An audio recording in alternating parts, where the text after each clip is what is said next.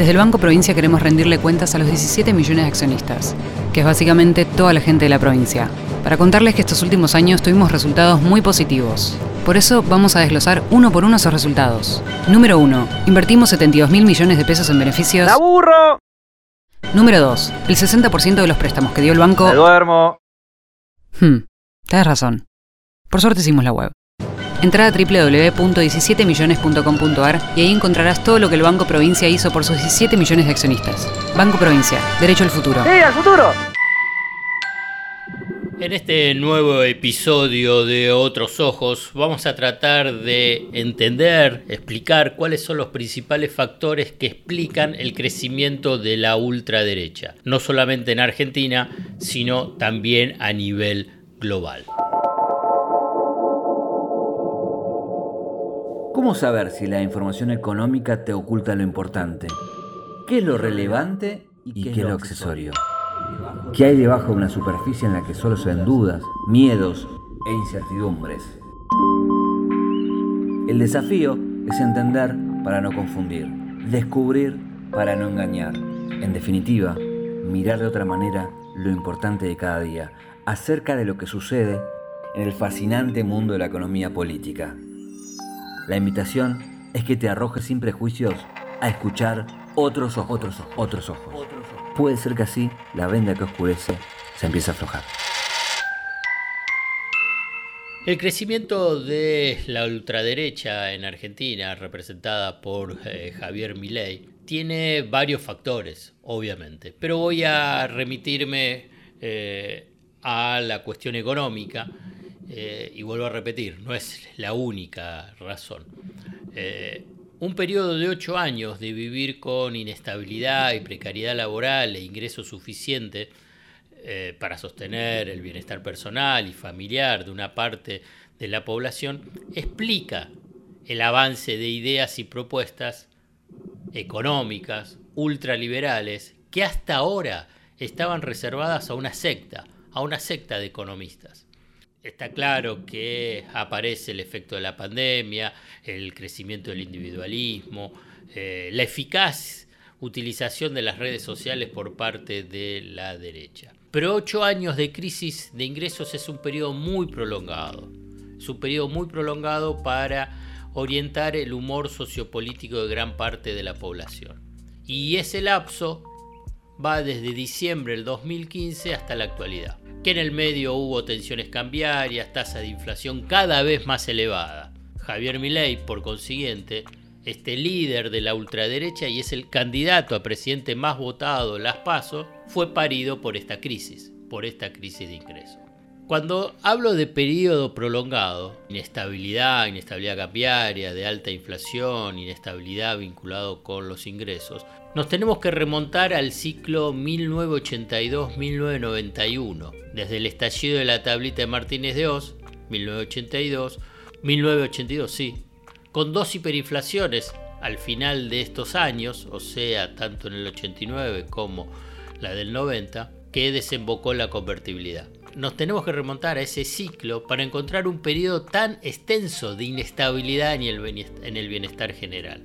También es cierto es que esta ola ultraliberal, como te mencioné al comienzo, no es solamente de la Argentina, sino que es fundamentalmente de Occidente, pero es global. Y si lo queremos ver específicamente sobre América Latina, uno puede identificar esas mismas olas que se repiten, digamos. Las dictaduras militares en esa década del 70 y mediados del 80 bueno, se repitieron en América Latina y todos avanzando con proyectos económicos liberales y de represión, represión social y represión sindical. Después en la década del 90 lo mismo, hubo toda una ola privatizadora en función a las lógicas del consenso de Washington que se aplicaron en América Latina. Y la tercera hora, donde ahí uno puede identificar la de Mauricio Macri, también se dio cuando hubo esa reversión del ciclo, que también en signo opuesto se dio de los denominados populismos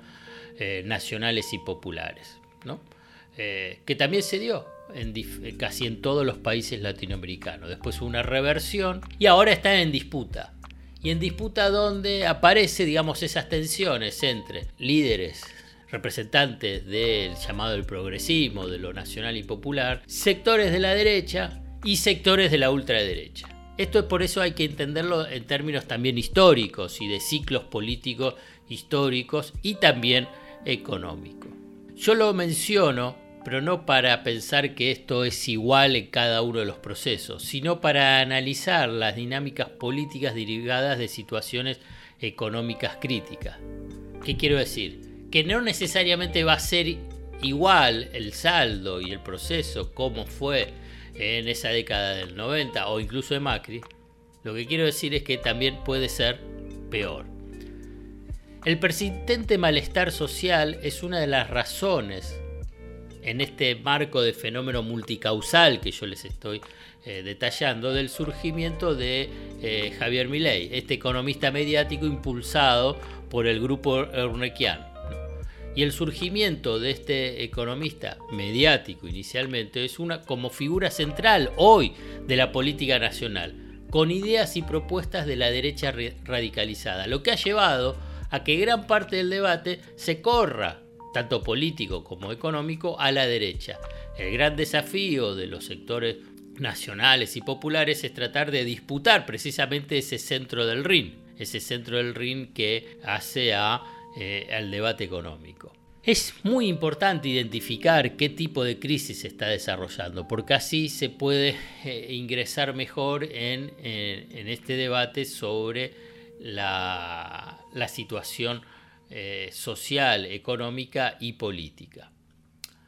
Durante todos estos ocho años hubo dos periodos, uno el de Mauricio Macri y el otro el de Alberto Fernández. El de Mauricio Macri era de pérdida de ingresos pero en forma deliberada a partir de ajustes fiscales y eh, shock inflacionarios vía eh, devaluaciones, precisamente para generar esa transferencia de ingresos durante el periodo y sin crecimiento ni de la industria ni del empleo. Durante el periodo de, de Alberto Fernández, hubo intención de tratar de mejorar esos ingresos, pero han sido experiencias fallidas. ¿Por qué? Porque no hubo conflicto con los sectores eh, de poder económico. Y esos sectores de poder económico se beneficiaron del crecimiento. O sea, hubo crecimiento, pero sin distribución. Lo que explica, sumando ambos ciclos políticos, la crisis de ingreso de estos últimos dos años. Vuelvo a reiterarte que el saldo de esta crisis es la irrupción de un líder de ultraderecha que logra convocar a una parte del electorado, ya te diría no por sus ideas políticas, eh, perdón, sus ideas económicas, como lo de la dolarización o de quemar el Banco Central, que también son importantes como convocatoria de audiencia, sino fundamentalmente porque cuestiona el sistema político identificado como el poder, o sea, la casta. ¿Por qué? Porque los dos últimos gobiernos no han podido resolver el problema de los ingresos, o sea, de la inflación de la mayoría de la población. Por eso hay un sector de la población que dice, bueno, ya probamos con uno, probamos con otro, y bueno, probemos con entre comillas, el loco. ¿Por qué? Porque la, la plata no alcanza. Y entonces hay que identificar precisamente el centro de esta crisis económica que no es, si uno lo ve en términos de lo que ha pasado en estos últimos años, hubo crecimiento económico pero sin distribución. Hubo generación de empleo pero muy precarios, la mitad de ellos precarios. O de la otra mitad que son formales, muchos de ellos o gran parte de ellos con salarios por debajo del umbral que determina la pobreza. Entonces hay salarios reales deprimidos. O sea, la crisis se expresa por el lado de los ingresos, con salarios reales deprimidos que han tenido una pérdida promedio entre el 15 al 20% en un ciclo que se extiende por 8 años. Fundamentalmente el masazo al salario fue la mega devaluación de Alfonso Pratgay en diciembre del 2015 cuando engañó a todos diciendo que los precios estaban al dólar blue cuando no fue así. Estaban al dólar oficial. Hizo la mega devaluación, hubo un shock inflacionario y los salarios con pequeños serruchos no pudieron recuperarse de ese masazo que fue, como te mencionaba, del 15 al 20%. Como te decía, eh, no es un fenómeno local, simplemente lo quiero mencionar por ahí va para otro episodio de Otros Ojos, pero existe en los hechos una internacional de ultraderecha. que se repite en varios países, comportamientos políticos, económicos y en redes sociales. Simplemente para que te voy a mencionar, para cerrar, dos pistas, si querés, dos tips para dar cuenta de la existencia internacional de ultraderecha y reiteración de eh, estrategias, estrategias de campaña electoral y estrategias políticas y estrategias discursivas. Uno de ellos es el reportaje de este periodista que fue echado de Fox News, Tarkson, que vino a hacer la entrevista a Javier Milei.